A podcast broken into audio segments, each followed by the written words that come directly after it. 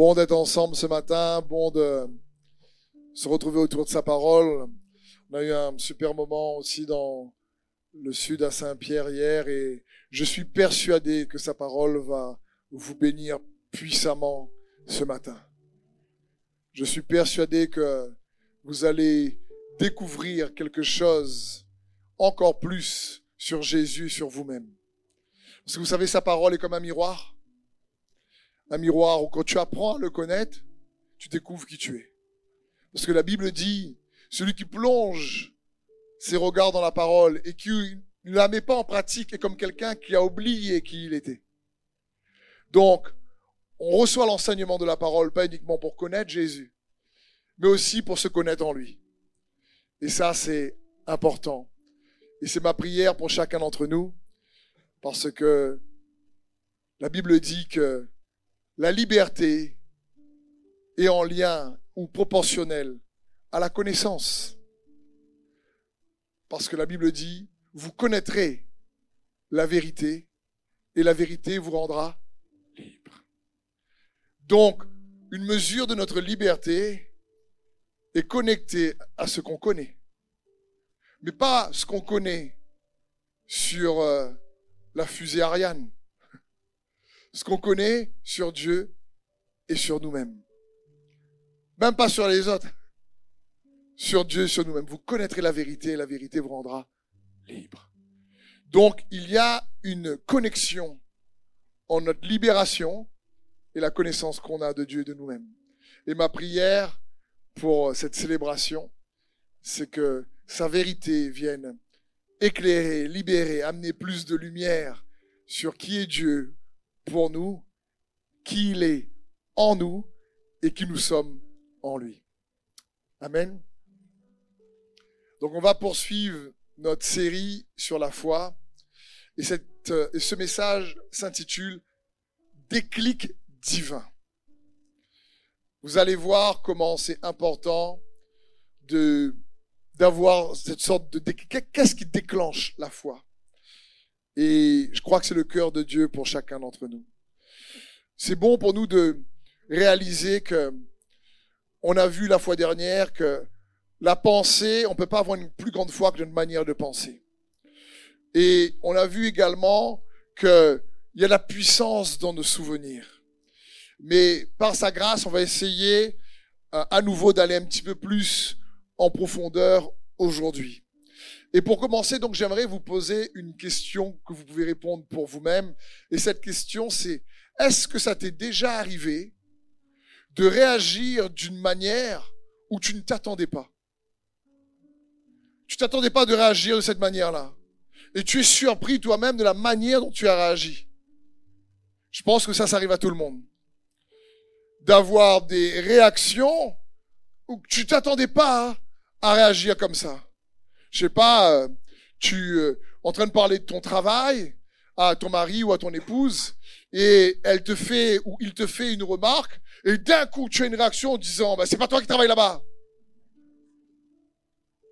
Et puis tu as ton, mari ou ton épouse il dit écoute euh, je voulais pas je dis juste que moi voilà ce que je pense, pourquoi tu réagis comme ça? Ouais, mais tout le temps t'es pareil. Et puis tu, tu ça part en vrille. Puis tu dis non, je voulais pas t'offenser. De toute façon, toi aussi la dernière fois là. Et puis après, comme je vous ai dit, on devient des historiens, parce qu'on se rappelle bien ce que l'autre a fait. Et des généralistes. T'es toujours comme ça. je l'ai déjà dit ça. Et donc c'est, ça arrive à tout le monde de réagir d'une manière à ce qu'on s'attendait pas.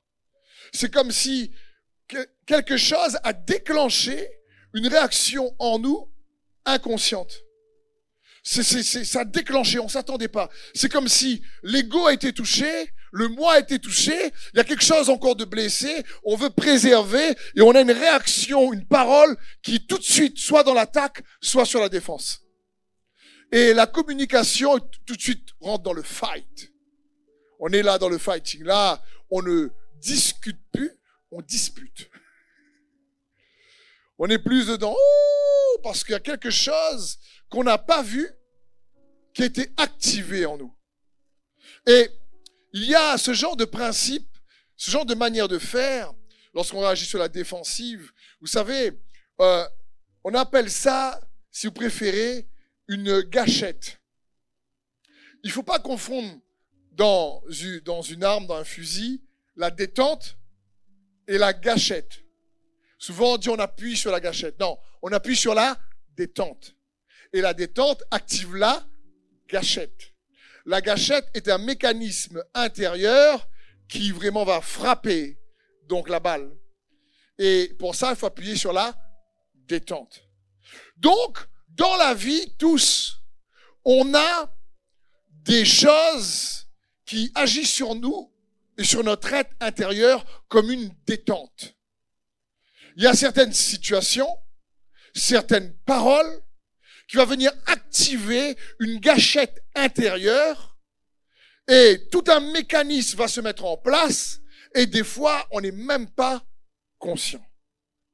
D'où vient et d'où provient ce mécanisme-là? Et c'est important pour nous de demander à Dieu, parfois quand on a ce genre de réaction, Seigneur, montre-moi pourquoi j'ai réagi comme ça.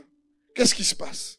Par exemple, peut-être que c'est déjà arrivé de dire, Ouh là là, mais je vais pas entendre cette musique-là parce que elle me fait penser à un souvenir, une situation, une relation.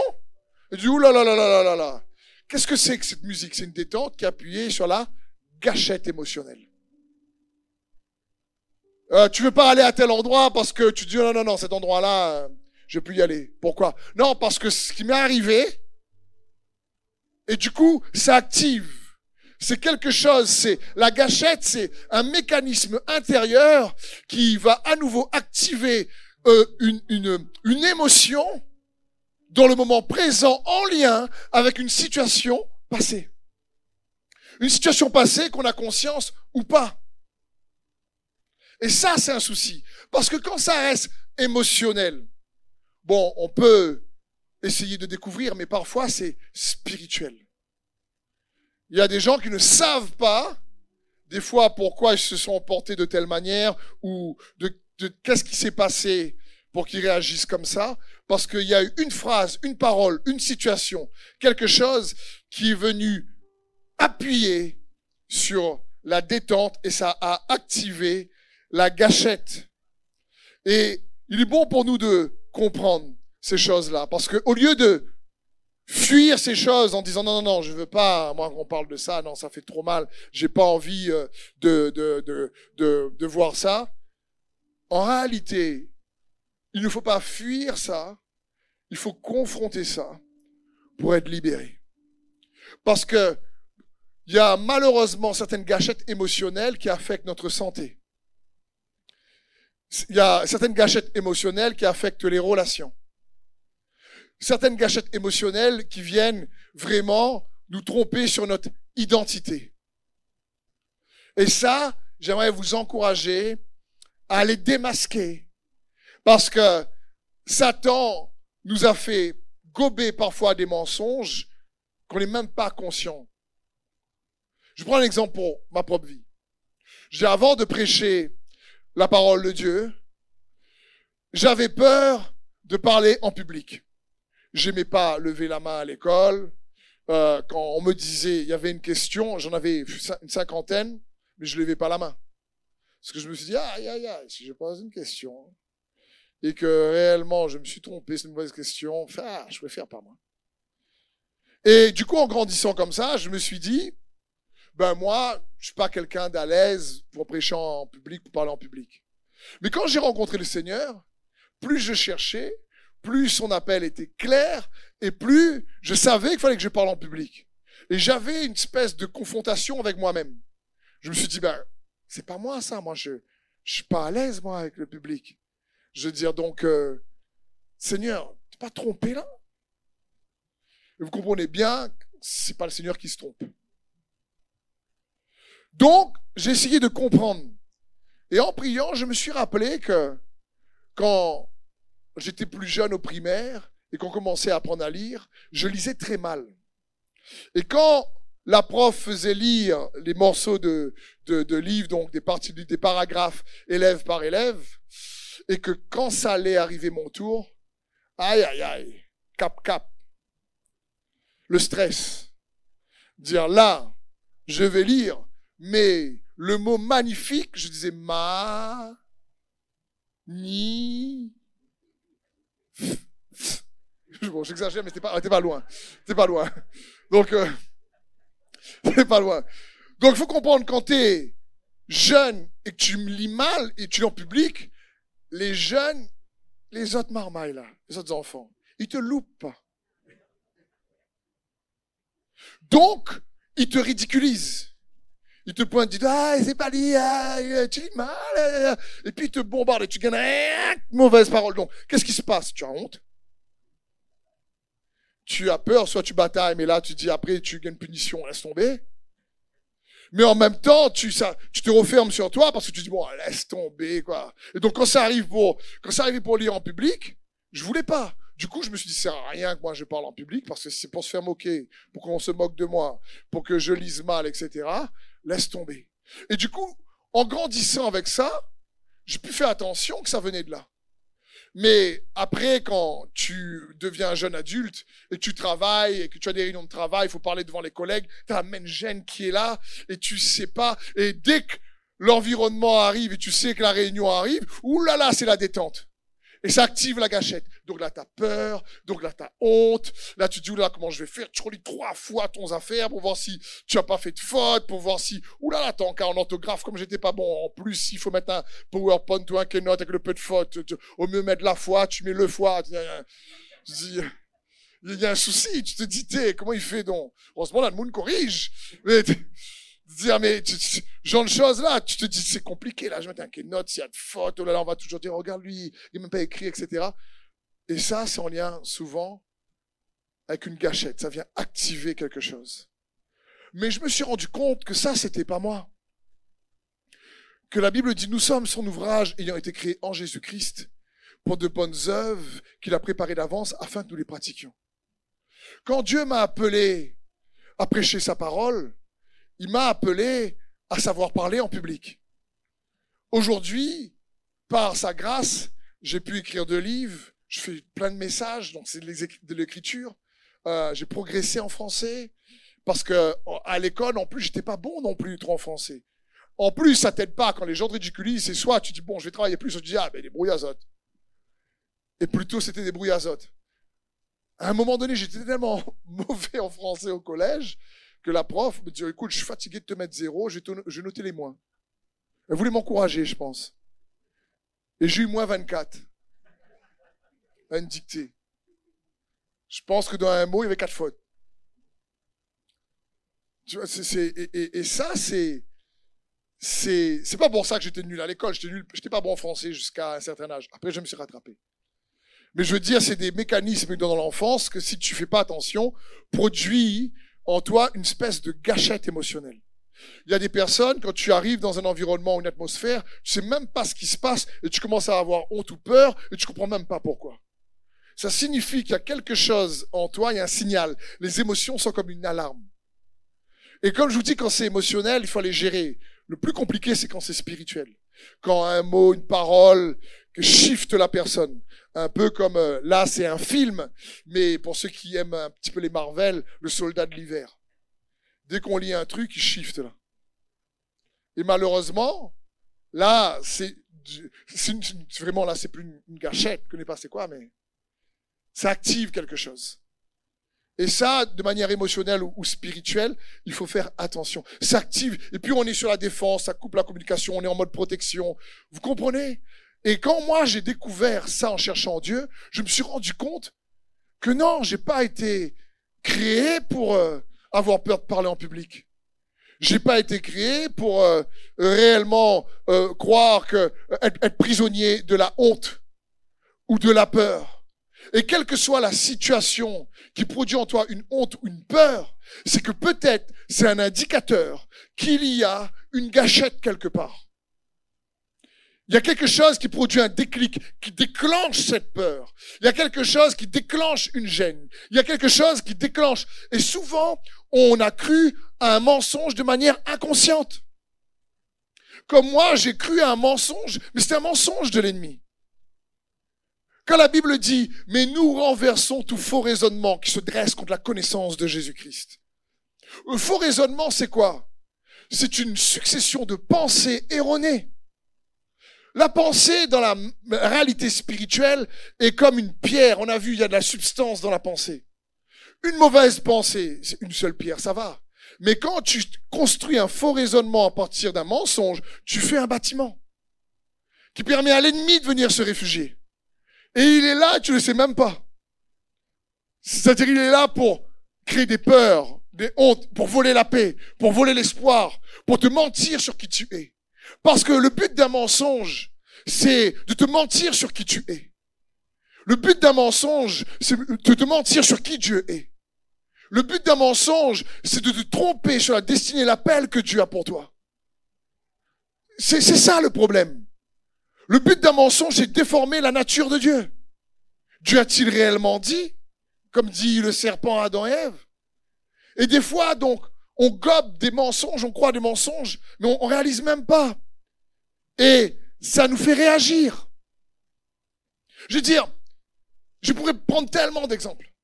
Dire, imaginons un enfant qui grandit et lorsqu'il est nul à l'école, euh, les parents disent franchement, t'es nul, tu vaux rien, t'es vraiment idiot. Et lorsqu'il ramène une bonne note, fait, ça c'est mon garçon, intelligent, fier de toi, viens papa, papa t'aime. Malheureusement, inconsciemment, l'enfant va grandir avec euh, l'amour égale performance. Quand je performe, je suis aimé.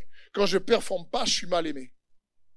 Ensuite, dans son couple, il va essayer de faire la cuisine, par exemple, faire plaisir à, son épouse ou à ses enfants. Et on va lui faire une remarque sur sa cuisine. Et là, il va réagir. Ouais, ben si c'est comme ça, vous n'avez qu'à faire vous-même. Alors déjà, je vous fais plaisir. J'ai bien fait la cuisine pour vous. Et là, parce que j'ai pas mis euh, l'ail dans le rogaille saucisse, de toute façon, on met pas de l'ail dans le rogaille saucisse. Et là, parce que maman met de l'ail dans le rogaille saucisse, m'a pris le temps de faire tout ce que je peux pour faire un bon rogaille saucisse. Et là, toujours une remarque. Dis merci plutôt. Et puis, par exemple, là, l'épouse dit, mais chérie, c'est pas ce que je voulais dire. Non, c'est que j'ai pas l'habitude de manger gage saucisse avec l'ail, quoi. Et en fin de compte, ça part en vrille sur quelque chose de bon parce qu'il y a une gâchette qui s'est activée, parce qu'il y a une manière dont il a été éduqué qui va activer une émotion qui va le mettre tout de suite sur la défensive. Et ça, c'est pour ça que je vous dis, ça nous arrive à tous d'être en réaction, de réagir de manière disproportionnée, de manière irritée, jeune ou moins jeune. Et au lieu de fuir ce genre de réaction, il faut les confronter parce qu'aujourd'hui, tu n'es plus le même en Jésus-Christ. Aujourd'hui, tu as le sang de l'agneau, tu as le nom de Jésus, tu as le Saint-Esprit, tu as la parole de Dieu, tu as ses promesses. Tu es une nouvelle créature en Jésus-Christ. Tu, tu peux faire la différence.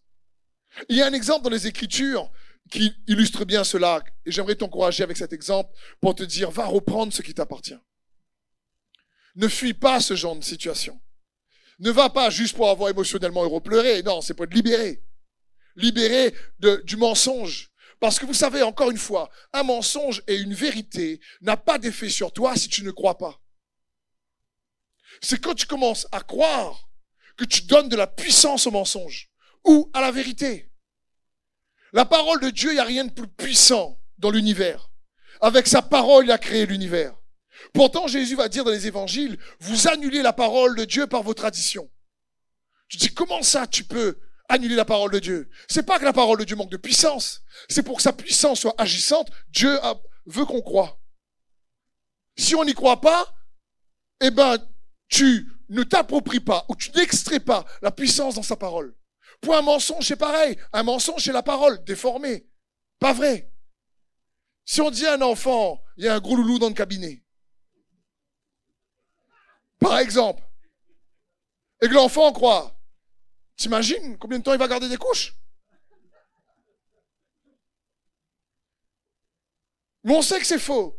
Mais comme il croit, ça va activer. Donc comprends bien, la vérité ou le mensonge n'a pas d'effet sur toi. Tant que tu y crois pas. Quand ça a de l'effet, c'est qu'on a cru quelque part. Et autant on peut construire une forteresse mauvaise, autant on peut faire de Dieu notre forteresse.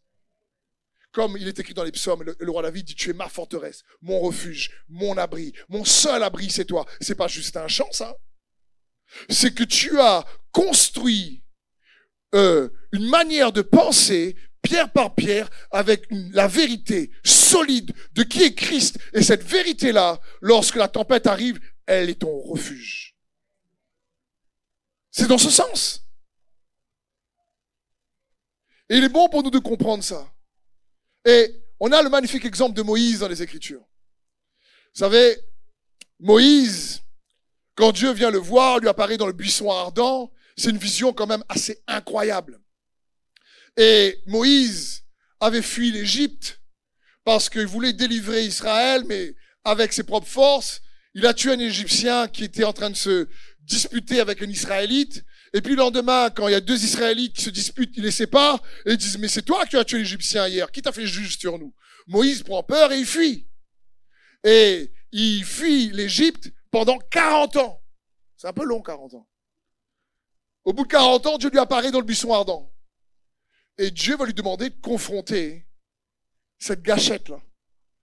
Dieu lui apparaît, lui dit, Moïse dit, waouh, c'est, il est content de voir la vision, euh, l'arbre est en feu mais ne se consume pas. Et Dieu lui dit, je suis le Dieu de tes pères, d'Abraham, d'Isaac et de Jacob, je t'envoie vers Pharaon. Et là, Moïse commence à dire, attends, attends, mais qui je suis moi? Qui je suis moi pour que tu m'envoies euh, vers Pharaon? Euh, Dieu dit, mais attends, je serai avec toi. Dieu donne pas des fois un tas d'explications. Comme avec Gédéon. Et Gédéon dit, mais attends, mais si le Dieu était, de nos pères était avec nous, euh, on serait pas dans cet état. Et Dieu répond, je serai avec toi. Mais là, il répond à Moïse, je serai avec toi, mais Moïse n'est pas trop convaincu. Il n'a pas envie de retourner en Égypte. Et donc, euh, Moïse dit, ok, Dieu est avec moi, mais si tu m'envoies, je dis, c'est qui qui m'envoie? Comment tu t'appelles, toi? Et Dieu à nouveau donne une réponse incroyable. Dit, je suis t'envoie. Hein? Dis, je suis d'envoi. Je suis celui qui est. Je suis celui qui suis. Je suis d'envoi. Donc Moïse dit, bon, bah, ok, je suis.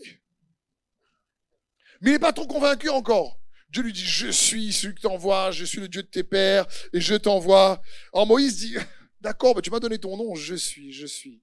Je sais pas si vont trop comprendre, mais tu me donner quelques signes en plus?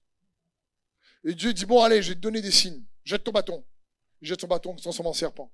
Dit, ça suffit pas, je te donne un autre. Prends ta main, mets sur ta poitrine et enlève-la. Il y a de la lèvre dessus. Remets-la. elle est guérie. Ok, c'est le deuxième signe. Là, normalement, il devrait te croire. Allez, je te donne un troisième, au cas où il y a vraiment des têtes dures. À ce moment-là, tu prends l'eau du Nil et tu mets, euh, tu renverses l'eau sur la terre, ça va se transformer en sang. À partir de là, je pense que tout le monde va te comprendre. Donc c'est moi qui t'envoie, qui t'envoie, va. Et puis là, Moïse dit, j'ai pas la parole facile, moi. Et puis Moïse dit, mais ça ne date pas d'hier, ni d'avant-hier. Je me suis même pas trop amélioré depuis. Donc, euh, il me dit, tu es sûr que tu, moi, je ne sais pas trop parler. Hein.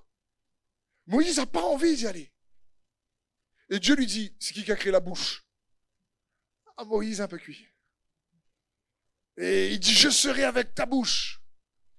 Et quand Dieu dit ça à Moïse, Moïse continue, il fait, ah envoie quelqu'un d'autre. Comme ça, Moïse dit, vous lisez Exode 3 et 4, il a tellement pas envie d'y aller. Il dit, ah, envoie quelqu'un d'autre. Mais ce que Moïse n'a pas compris, c'est que Dieu l'avait préparé depuis sa naissance, c'est pour ça, son enfance. C'est pour ça qu'il était sauvé des eaux. Il a grandi dans le palais parce que lui savait comment gouverner une nation. Il n'a pas grandi avec une mentalité euh, qui était en, en esclavage. Il a grandi avec une mentalité de prince. Et Dieu l'avait mis de côté, à part, pour délivrer cette nation. C'était en lui. Mais lui, il pensait que, comme il avait échoué une première fois, que ça servait à rien qu'il retourne en Égypte et qui et son excuse c'est, il sait pas trop parler, il n'a pas envie d'y aller, envoie quelqu'un d'autre, et Dieu lui dit, bon, je vois ton frère avec toi, il sera à ta bouche, c'est bon pour toi? Ah, Moïse dit, bon, d'accord alors. Et c'est Aaron qui vient l'aider. Mais la vérité, c'est que Moïse savait très bien parler. Et on le voit dans Acte 7, 22. La Bible dit Moïse a été formé avec toute la sagesse des Égyptiens et il était puissant en parole et en acte. Tu crois que Moïse savait pas parler? Moïse est élevé en tant que prince. Il savait pas parler? Non, c'est parce qu'il a fait une erreur à un moment donné. Il a pas su réagir qu'il a tué un Égyptien, il savait plus comment se défendre, et il s'est dit bon, il n'arrivera pas, les gens vont pas l'écouter, ils l'ont pas écouté une fois, donc ils l'écouteront pas une deuxième fois, donc il voit pas, ça sert à quoi qu'il va essayer de faire, puisque il a laissé une expérience mauvaise devenir son identité, en croyant un mensonge au travers de cette expérience. Et il s'est bâti une forteresse qu'il a fait fuir pendant 40 ans jusqu'à ce que Dieu lui dit, maintenant, tu repars. Seigneur, oui, mais je t'ai blessé par l'église. Maintenant, tu repars à l'église. Hein? Non Envoie mon frère. Ou un couple qui a subi malheureusement un divorce et il faut à nouveau se mettre ensemble. Et peut-être que le divorce était en lien parce que un des deux dans le couple travaillait euh, je sais pas, en tant que pilote, il n'était jamais là, et tu cherches, tu aspires à retrouver quelqu'un, et tu retrouves un pilote. C'est arrivé. Hein. et alors tu te dis jamais, jamais.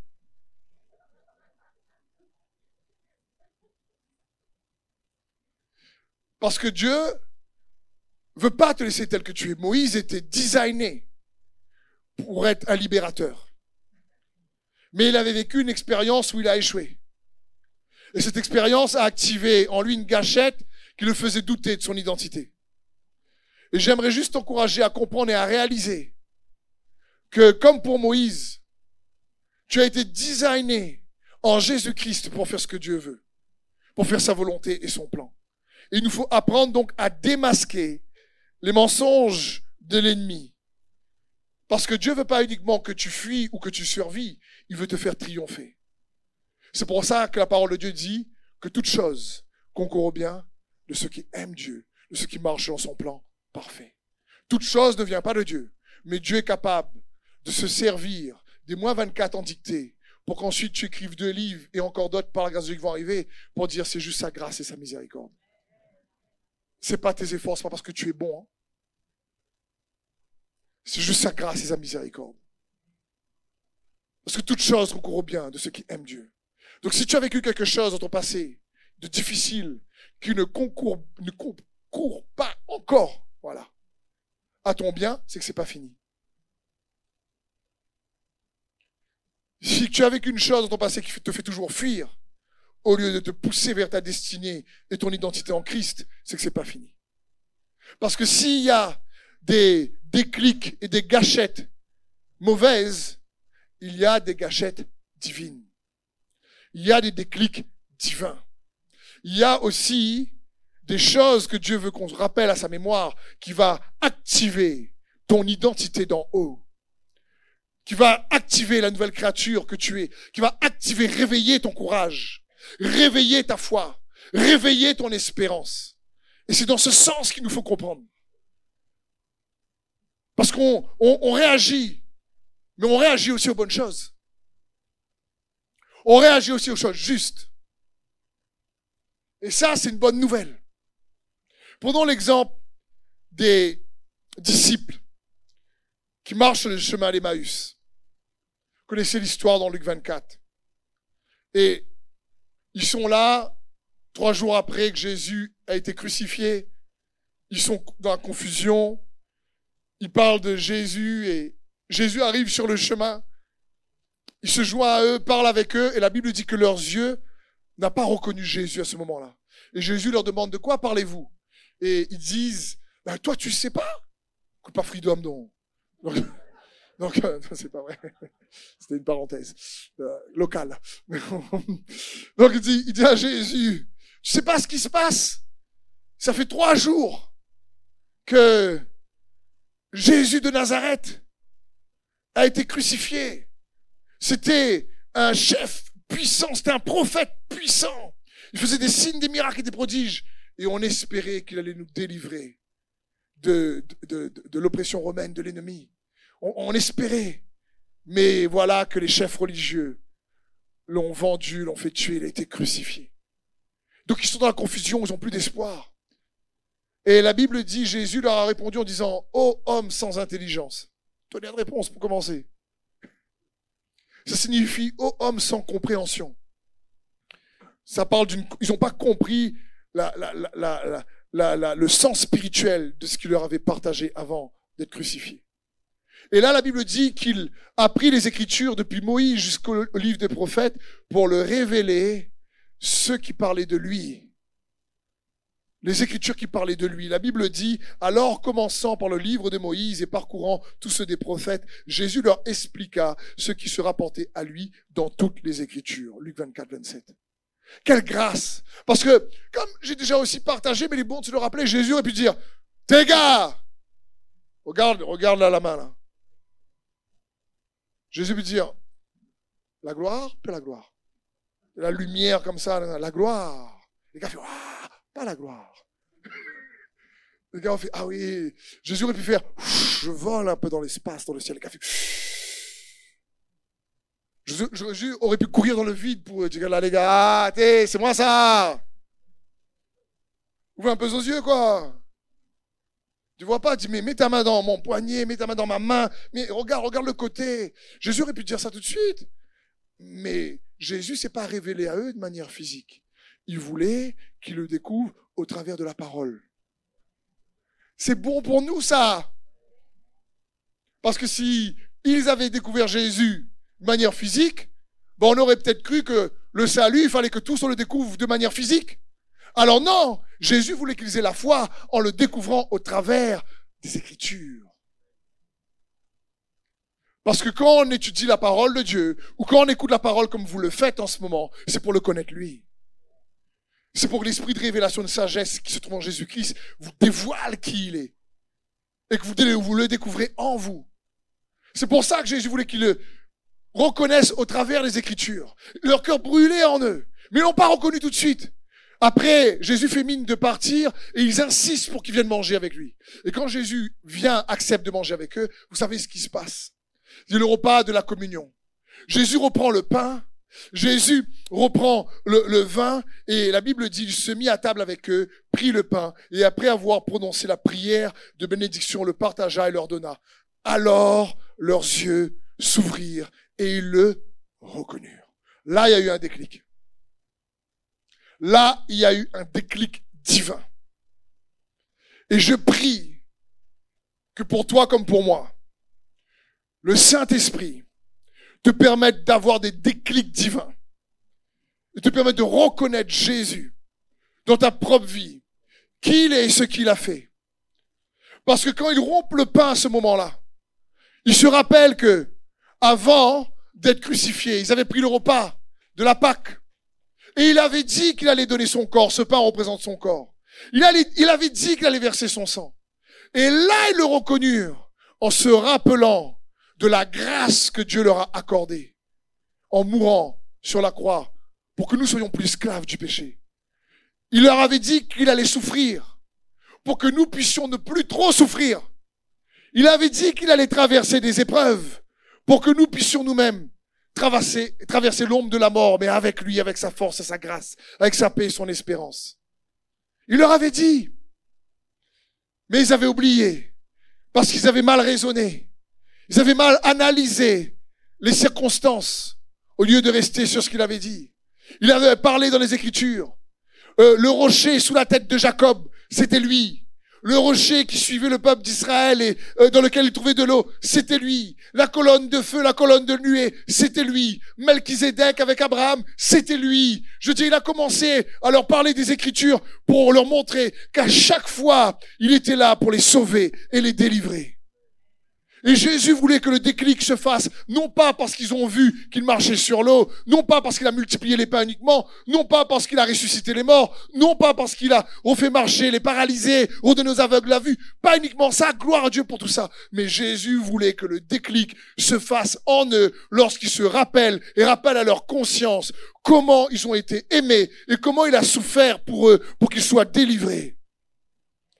Jésus voulait qu'il se rappelle de sa miséricorde, que Dieu est miséricordieux. Et quand il, a écrit l'Ancien Testament, il, il, a rappelé à chaque fois qu'il était là pour les sauver, à chaque fois qu'il était là pour les délivrer, à chaque fois qu'il a fait miséricorde, parce que le repas de la Sainte Seine, de la communion, c'est le repas de la miséricorde.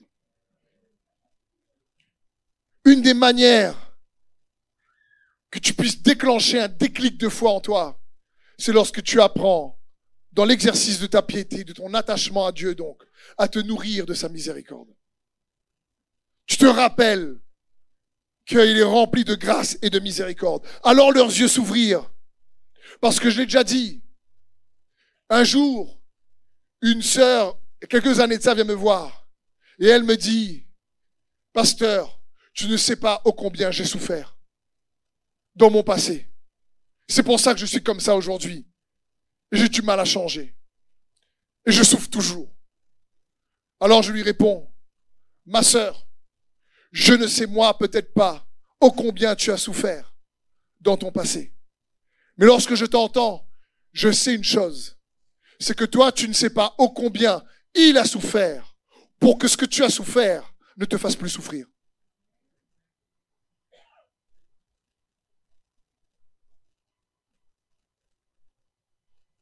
Donc, c'est pas de connaître ta souffrance, t'apportera juste la guérison. C'est que tu connais sa souffrance pour toi. Quand tu étais seul, rejeté comme Jacob, il a été le rocher qui a gardé tes pensées. Lorsque tu étais dans un lieu peut-être désert, difficile, il a été la colonne de nuée et de feu. Lorsque tu t'es senti vraiment abandonné, il a été là pour rafraîchir ton âme.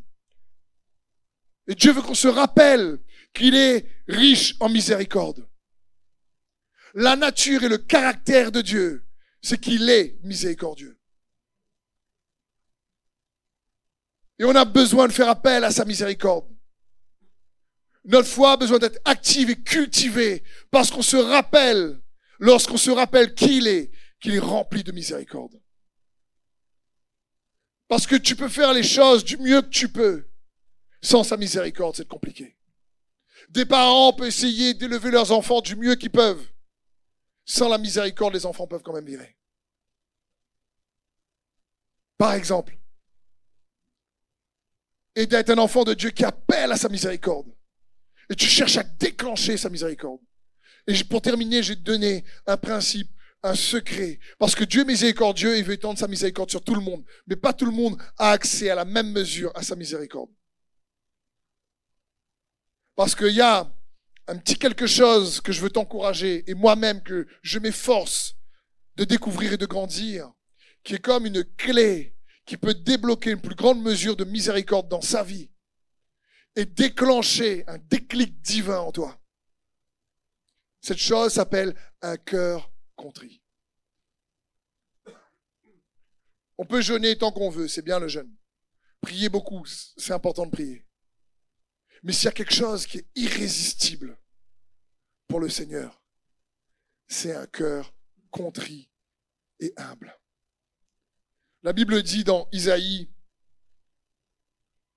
57, 15, car ainsi parle le Très-Haut, dont la demeure est éternelle, dont le nom est saint. J'habite dans les lieux élevés et dans la sainteté, mais je suis avec l'homme contrit et humble afin de ranimer les esprits humiliés, afin de ranimer les cœurs contrits. David va me dire dans les psaumes, ô Dieu, tu ne dédaignes pas un cœur contrit. Un cœur contrit, ce n'est pas un cœur victime qui fait pitié. Non, non. Parce que parfois, on, est contrit, mais d'une mauvaise manière. On est contrit en disant c'est de sa faute, je suis comme ça, c'est lui. Et on s'excuse en accusant. Un cœur contrit, c'est pas un cœur qui accuse l'autre c'est qu'il apprend à dépendre de Dieu.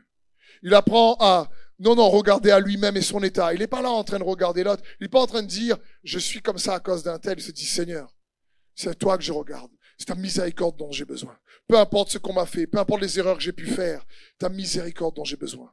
Parce que Dieu, son caractère et sa nature, c'est la miséricorde. Et le caractère et la nature de l'homme, l'homme, toi et moi, l'homme avec un grand H, on a été designés pour être des récipients de sa miséricorde. On a été designés pour être des récipients de sa miséricorde. Parce que ça peut être le meilleur d'entre nous. À un niveau de tentation, il ne sait pas comment il peut réagir. Regardez le roi David, un homme sur le cœur de Dieu. Je pensais pas qu'il pensait mal agir que la vue Bathsheba. Mais il est parti malheureusement en vrille. Et il a fait appel ensuite à la miséricorde de Dieu.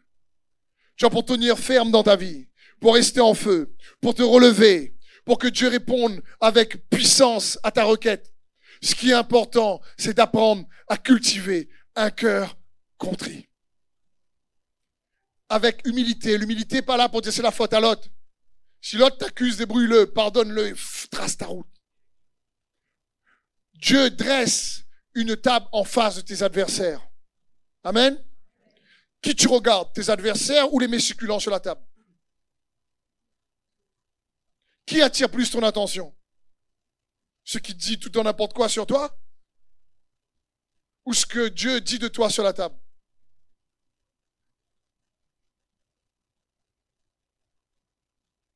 Donc c'est important pour nous de comprendre. Un cœur contrit ne va pas regarder l'adversaire. Hein. Un cœur contrit, à l'exemple du fils prodigue, va dire c'est Seigneur, j'ai péché, Père, j'ai péché contre toi. C'est ma faute. Si tu me donnes une place de serviteur dans ta maison, ah, je serai bien. Mais le Père aime tellement, tellement miséricordieux, qu'il ne fait pas un reproche, une, parole de condamnation. Il court, il prend le Fils dans ses bras grandir dans ta vie chrétienne et apprendre à plaire à Dieu avec un cœur contrit et humble, mon frère et ma sœur. C'est le déclic divin qui va te permettre non seulement de te rappeler un souvenir puissant, mais si on est capable de faire en sorte que par une gâchette mauvaise, il y une mauvaise réaction, par une gâchette bonne, il y aura des bonnes réactions. Tu peux réveiller le courage, réveiller la paix, réveiller l'espérance. Parce que tu te rappelles ô combien il a souffert pour que tu ne souffres plus. Ou que tu souffres moins. Ou que même si tu souffres, tu restes dans la paix. L'apôtre Paul va dire, attristé, nous sommes toujours joyeux. Et Dieu ne fait pas de différence. Sa miséricorde s'adresse à tout le monde. C'est pas que pour les pécheurs, c'est aussi pour ses enfants. Amen. Je terminerai sur ce verset si le groupe de louanges peut s'approcher, s'il vous plaît. 1 Pierre 2, 10 nous dit, vous qui autrefois n'étiez pas un peuple et qui maintenant êtes le peuple de Dieu, vous qui n'avez pas obtenu miséricorde et qui maintenant a obtenu miséricorde. Il y a la puissance dans la miséricorde. Même s'il y a une certaine mesure de connaissance qui nous permet d'activer certains principes mais tout dépend de sa grâce et de sa miséricorde. Avant toute chose. Amen. Saint-Esprit, je te remercie pour ta merveilleuse présence dans ce lieu. Je demande d'étendre ta main sur mes frères et mes sœurs et ceux qui sont présents dans ce lieu comme ceux qui sont derrière leur écran. Et viens, Seigneur, me donner le courage, la force de peut-être démasquer les œuvres des ténèbres dans, dans leur vie, les mensonges que l'ennemi a peut-être cachés. Qui puisse, Seigneur, non seulement avoir le courage de confronter, mais être totalement libéré par la puissance de la vérité, de la connaissance qui se trouve en Jésus-Christ. Fais-nous miséricorde, Seigneur. Nous ne connaissons pas tout des fois, nous ne voyons pas tout des fois. Pardonne-nous ce que nous ignorons. Aide-nous à nous rappeler que, à côté du Dieu puissant que tu es, tu désires que nous puissions nous rappeler ô combien nous sommes aimés par celui que tu es et ce que tu as fait à la croix pour nous, Jésus. Merci pour ton pardon, ta justice. Merci, Seigneur, pour la paix, la délivrance et la liberté, les guérisons, les bénédictions que tu as en réserve pour tous ceux qui croient. Que cela soit la portion de tous ceux et celles qui reçoivent ta parole avec foi. Dans le nom de Jésus. Amen. Merci d'avoir suivi ce message. J'espère que ce message a fortifié votre foi. Merci également pour tous ceux et celles qui euh, nous soutiennent au travers de votre générosité. Vous avez en bas de votre écran un QR code qui vous conduira vers une page qui s'intitule je veux bénir.com. Merci de nous aider à propager sa parole. D'ailleurs, si ce message a fortifié votre foi et que vous connaissez quelqu'un de votre entourage qui aurait besoin de l'entendre, n'hésitez pas à lui partager ce message. Aussi, je vous encourage, si vous le souhaitez, à vous abonner à notre chaîne YouTube. Nous avons euh, des messages nouveaux chaque semaine.